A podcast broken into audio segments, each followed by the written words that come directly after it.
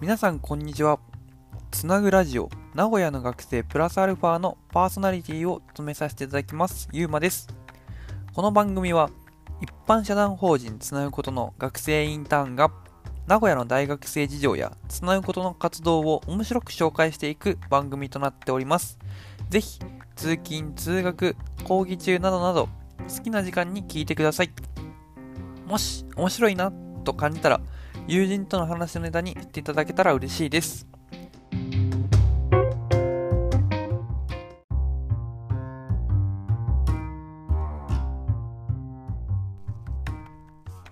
はい。今回はですね、あのー、まあ、それこそ今、多分、多くの大学生は、あのー、いわゆるこう、おうち時間っていう中で多分、ネットフリックスだとか、アマゾンプライムだとか、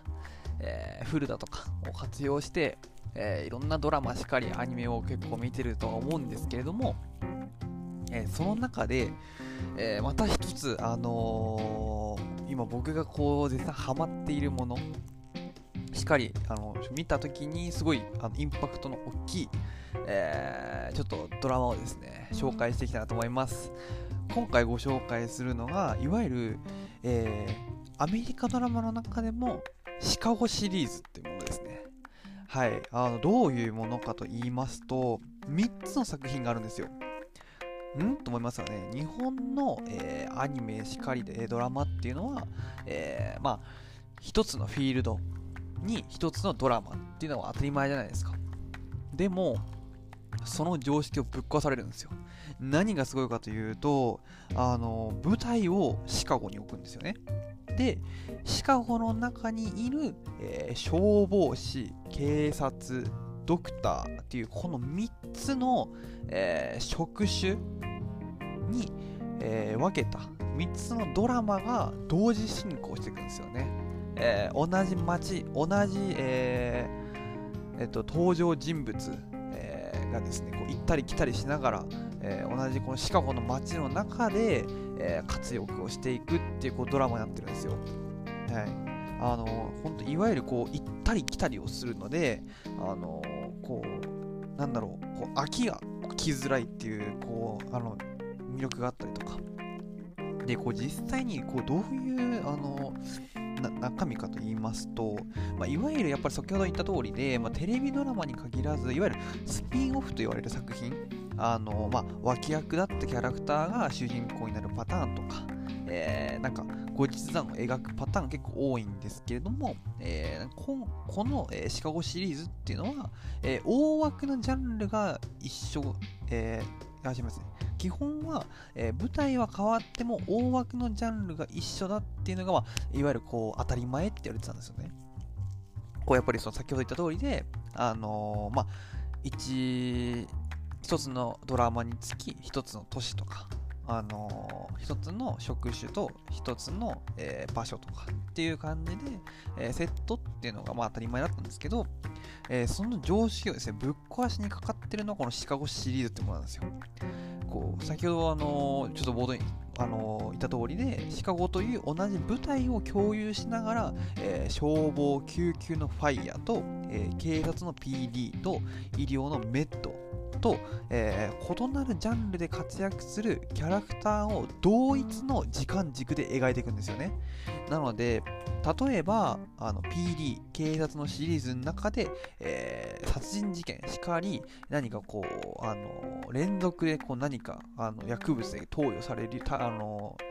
事件が起きましたと。で、その患者さんたちを助けるのが、えー、メットの医療班、医療のドラマであって、えー、なんかそこの警察のシリーズの中で、あの消火、放火魔が現れるとなってくると、え、シカゴファイヤーが出てきて、一緒にこう事件を解決したりとかっていう、こう、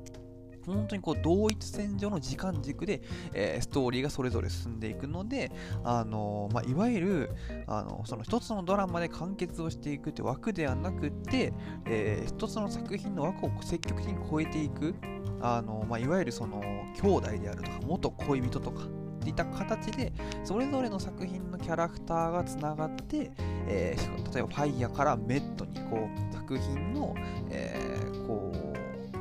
をですねこう超えてくる、えー、転職とかっていうのはあったりとかっていうようにこう全てのシリーズを見れば見るほど、えー、楽しめる仕組みになっているのが、えー、このシカゴシリーズの魅力ですよ。でやっぱり一番の強みはこの舞台とキャラクターを共有している作品だからできる、えー、クロスオーバーエピソードっていうのがやっぱ一番大きいんですよ。やっぱ僕がさっきこうちょっとかあのかいつまんで言ったのがやっぱりあってその各作品が連携して一つの事件を扱うっていうエピソードが多くてそれが各シーズンに、えー、こう盛り込まれててこれが本当に僕も面白面白いなと思っててこう、まあ、単調なこうなんか毎回この、例えば今度またあの、ドクター X 大門未知が始まると思うんですけれども、えー、なんかこう、あの、大学病院っていうこのね、えー、年功序列のこう文化の中でフリーランスがこう、メスを入れていくみたいな、こう単調なストーリーで続いて、まあそれはそれで面白いんですけれども、そうではなくて、あの、まあ、それぞれの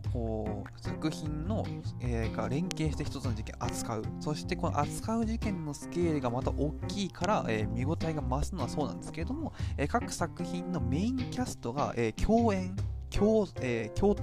一緒に戦ったりとかするので、あの本当にその何て言うんでしょう、こうお互いのこの作品にこう行ったり来たりをしながら、一緒にこの、えー、一つのシカゴシリーズというものを、えー、3つのドラマがこうあの作り上げていくっていう、こう、お互いのこのシナジーしかりですね、あのー、こう展開っていうのがあって、本当にあのー、やっぱ飽きが来ない、いわゆるこう、ハマりやすい ものになっております。はい。あのーちょっとやばいですね。あの語りすぎて熱くなってくるんですけれども、まあ、簡単に各、えー、ちょっと3つのドラマがどんなものなのかっていうちょっとご紹介をしていくと、まず1つ目がシカゴファイヤーという、えー、消防士のドラマですね。まあ、いわゆる、えー、よく書かれているのがイケメン消防士がとにかく熱いっていう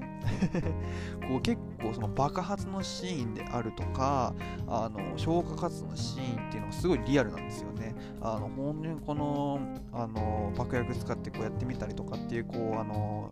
まあ、アクションのところもすごい鮮明に描かれていたりとか、やっぱあのファイヤーの一番の魅力っていうのは結構人間関係っていう部分をこう丁寧に描かれてはいるので、あのこう部下と上司の関係であるとか、こうあのまあ、恋人関係であるとかっていうこう、まあ、人間関係のこのね、えー、いざこざしっかりこのドラマっていうのをあの一番こう注目したいっていう人にはすごいおすすめな、えー、一作となっております。でまたガラッと変わるのがシカゴ、えー、PD ですね。いわゆる警察官のドラマなんですけど、えー、コンセプトは、まあ、悪徳刑事がシカゴを守るということで、どういうことかというと、結構警察の中ではグレーと言われている、あの例えば、あのちょっとあの捜査のために、えー、ヤクえーとま、マフィアとちょっとつながってみたりとか、っていう、まあ、最終的なゴールは、えー、悪人の、えー、裁きを、えー、もたらすのそうなんですけど、そのプロセスがなんか若干グレーな部分もあるので、悪徳刑事って言われているんですけども、え本当にこの、まあ、このドラマはやっぱりこの前にも紹介した NCIS シリーズと同じように、えー、一人のボス、ハンク・ボイトというボスを中心にした、えー、取り巻き、あのーあの犯人逮捕に向けたこのドラマっていう、まあ、このいわゆるこうチームワークがすごいあの一番の魅力となっていくのでそういったこのチームワークであるとか、えー、あのこの悪徳刑事のこのプロセスっていうのがすごい面白いなと思うと、えー、PD もすごいいいのかなと思います。はい最後3つ目が、えー、シカゴメットです。これはシカゴの医療センターの救急外来 ED を舞台にした、えー、ドラマとなっていてあのでもこういわゆるエンターテインメントを、えー、と言われるような王道の医療ドラマではないんですよ。こういわゆるあの虐待だとかドラッグ、宗教上の理由とかによる、えー、治療拒否だとかいったこう社会的なこうテイストも入っていて、えー、見ている側が自分事としてドラマの世界に入っていける工夫が施されているんですよね。だから結構あの今の社会とかあの倫理にこうあのちょっと考えさせられるような、えー、ドラマとなってはいるので、えー、はい、ぜひ、あのちょっと気になるものからですね、えー、手をちょっと見始めて、あのこのシカゴシリーズにこう広がっていくとあのやっぱりこう鳥肌が立つぐらいの感動しかりですねあのこう、まあ、常識をぶっ壊すっていうのはこういうことかと いうのが知れるので、えー、ぜひシカゴシリーズ、えー、ファイヤーと、えー、PD とメットそれぞれを見てみてください。はい、今回はですね、えー、まあ、まあ、ね、コロナ禍で、これから見たいドラマないの？とか結構あのストーリー上がったりするので、えー、今回僕からシカゴシリーズを取り上げさせていただきました。はい。ぜひ見てください。じゃあ、バイバーイ。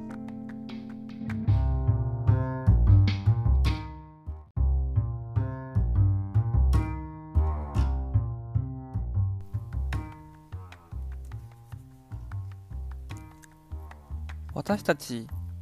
つなぐことは成長をテーマに学生主体で活動を行っている非営利の団体です。自分の成長、チームの成長、地域の成長などなど多面的な視点で成長を捉え体験提供業として主に学生と企業をつなぐイベントの企画、運営を行っております。詳しくはラジオのプロフィール欄や各種 SNS、Twitter、Instagram をチェックしてみてください。じゃあ、バイバーイ。